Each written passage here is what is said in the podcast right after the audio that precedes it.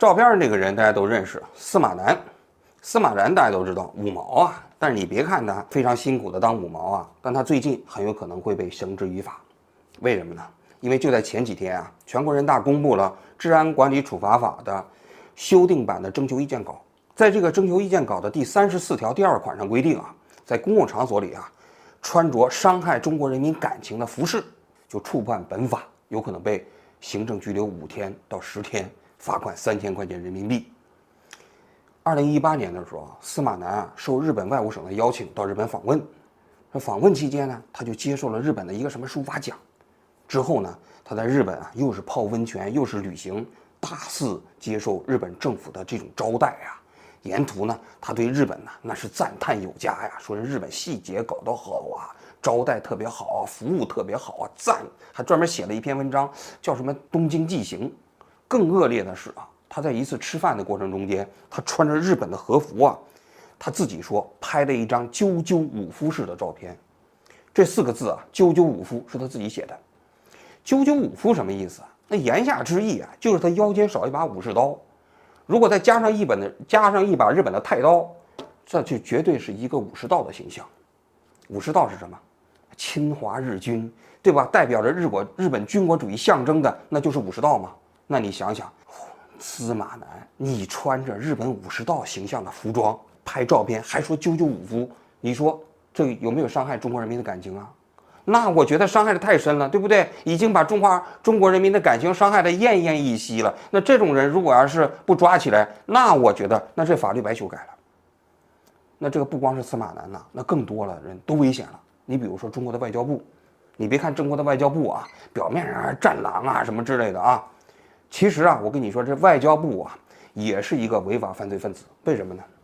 你想，日本这个国家，他这个战后虽然战败了，他反思过吗？道歉过吗？没有吧？没有对中国道歉吧？那首相还时不时的去到那个靖国神社去参拜。就是这种国家，外交部竟然跟他建交啊？那你想想，这不是应该给他扔颗原子弹吗？他不但不扔原子弹。他还跟那个日本正勾勾搭搭，境外敌对势力还派大使，那王毅。是吧？王毅在日本待了好多年呢，然后跟日本政要推杯换盏，迎来送往，那你想想，这不是伤害中国人民感情吗？那不光外交部啊，中国的历届领导人也都是通敌了。你想想，邓小平、江泽民、胡锦涛，也包括温家宝，都访问日本啊。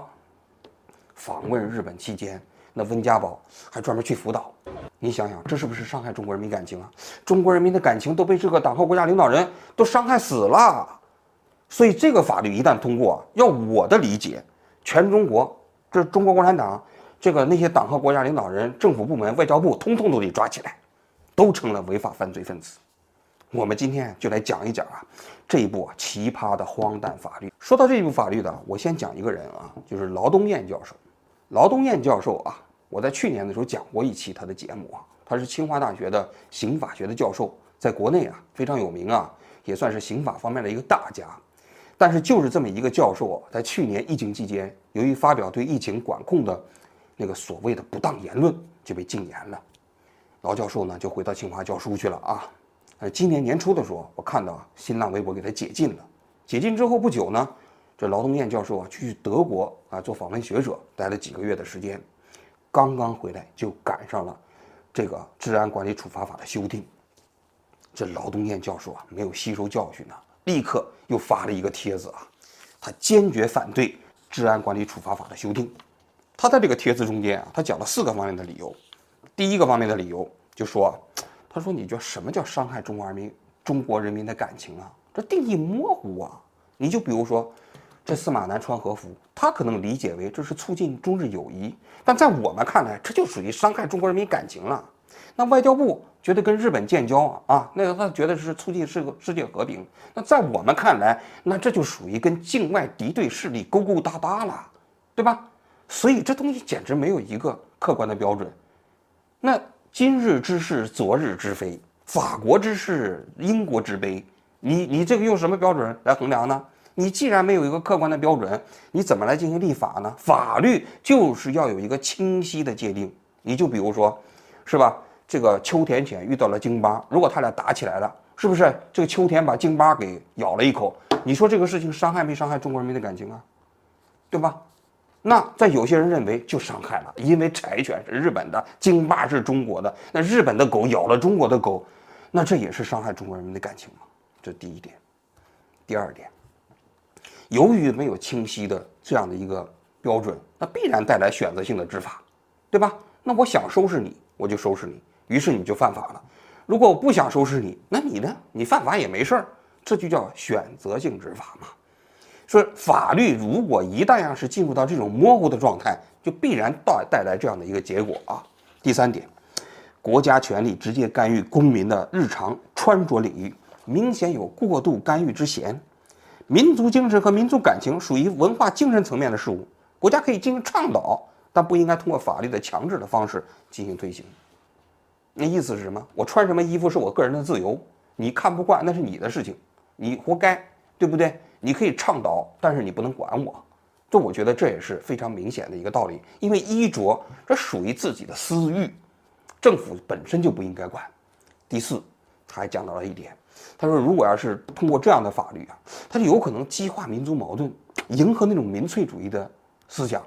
大家都看现在网上这些小粉红啊，每天都跟疯狗一样，是不是？他逮谁咬谁，见着这么任何一个事情都跟打了鸡血似的。为什么？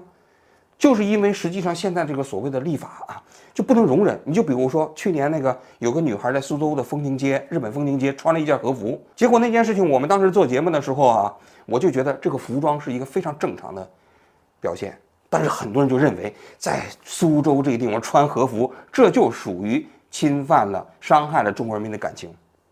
那那些像打了鸡血的人那样的一个人的想法，使得中国这样一个民粹主义的思想来泛滥。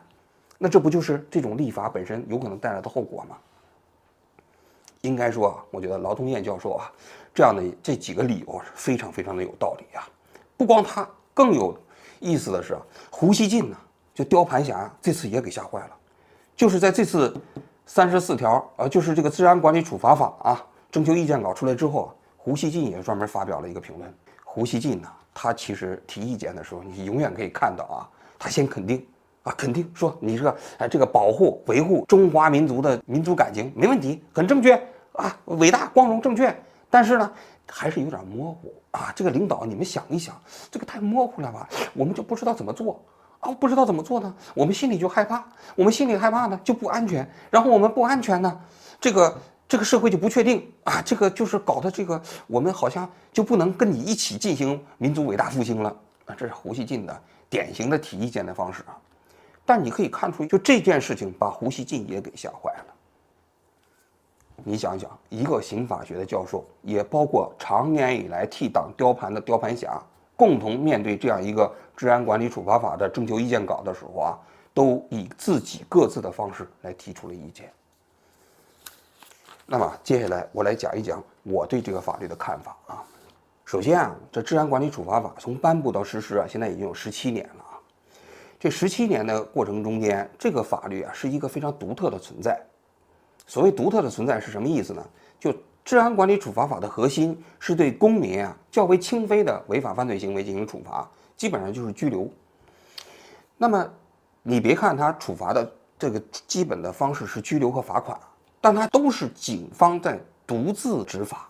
你比如说，警方要宣布对你进行拘留的话啊，他没有听证程序，那警方自己就可以就做决定。你也就是说，警方如果要是侵犯了你的权利，比如说他拘留拘错了，你其实是很难找到救济渠道的。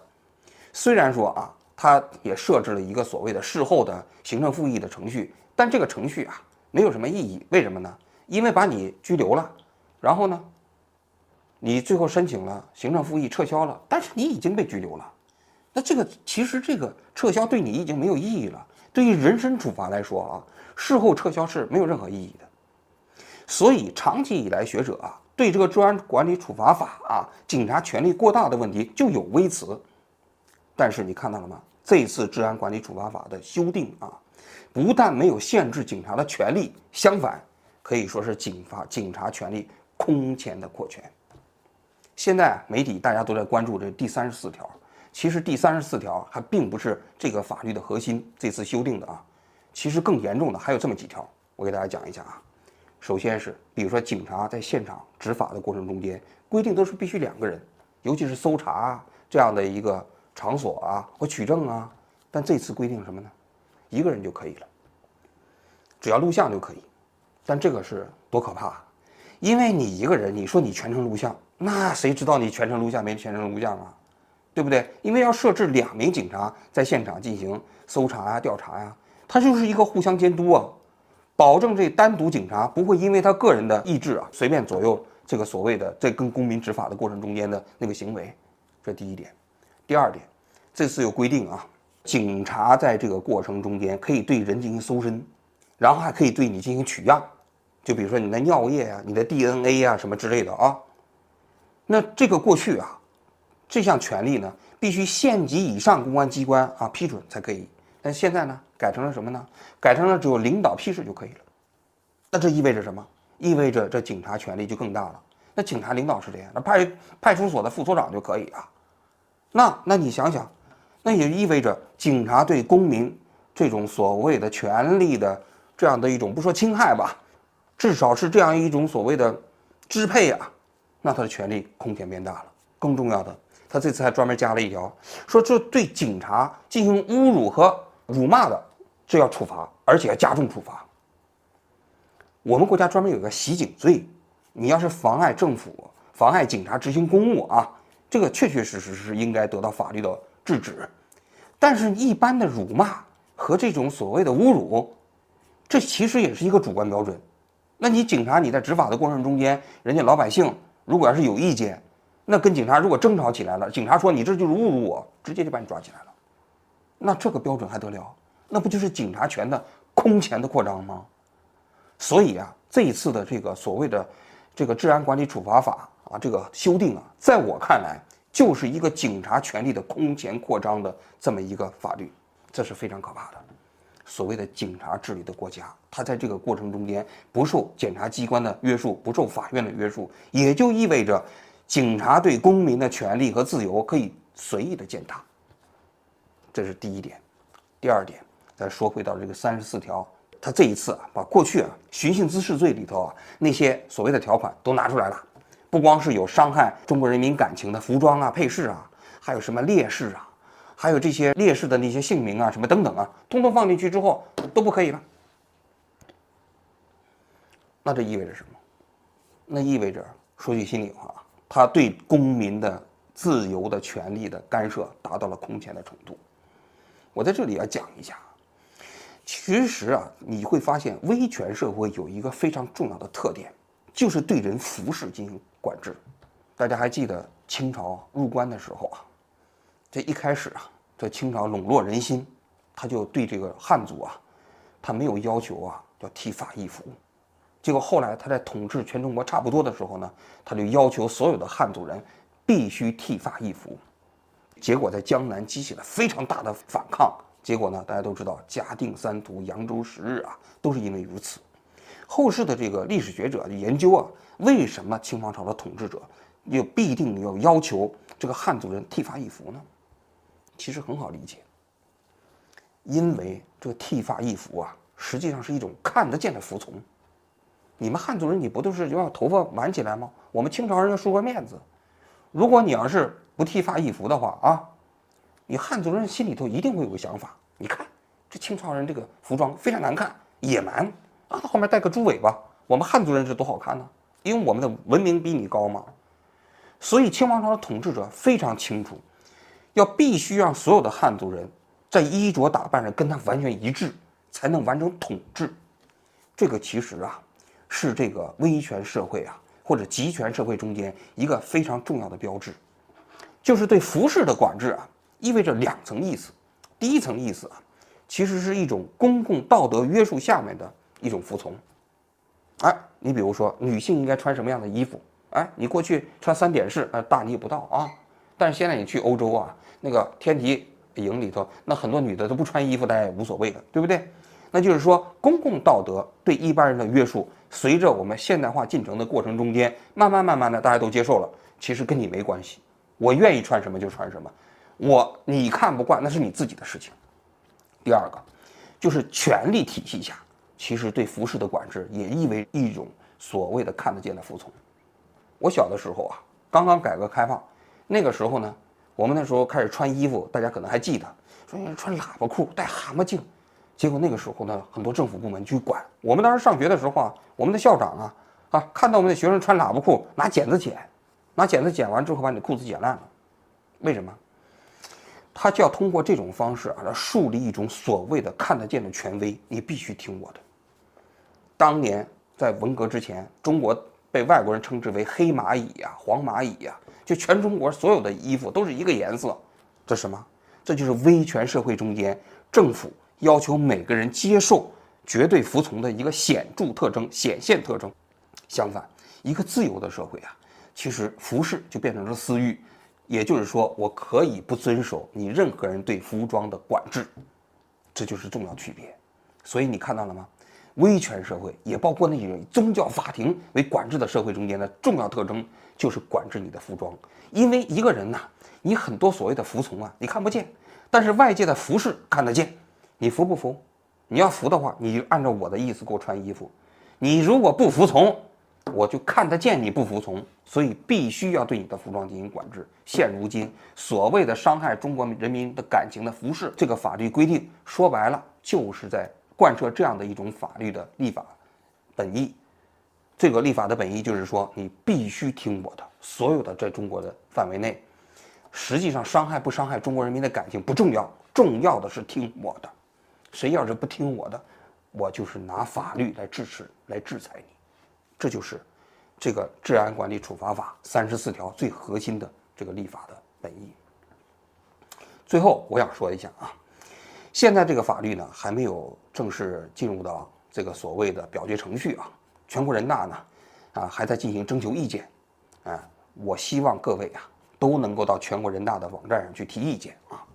虽然在中国啊提意见这个在立法过程中间没什么用，我相信啊这些立法者啊。把这个征求意见稿放到网上的时候啊，已经笃定在未来的立法程序过程中间一定要把它通过了。但是啊，必须在这个过程中间表达自己的反对。大家想一想，老东燕教授啊，被禁言，从国外回来之后，立刻表达我反对，人家都不怕。胡锡进雕盘的人都用这种取笔的方式来表达我担心。那么我们每个人，如果在这个过程中间还不能表达我们自己的这种反对的话，只能会让我们现在这样的法律啊，越来越朝着那种欲加之罪啊，何患无辞的那种方式迈进。说实在的啊，这个罗马都不是一天建成的，罗马的这个独裁统治啊，也不是一天建成的哦。那罗马好像不是独裁统治啊，啊，朝鲜是吧？不是一天建成的，朝鲜的独裁统治是不是也是？每个人在这个顺从的过程中间，那个墙越垒越高的，所以我希望各位啊，在这个过程中间都坚定地表达对治安管理处罚法的反对，不管它有没有效，反对的人多了，它自然就有效。好，我今天就讲到这里，谢谢大家。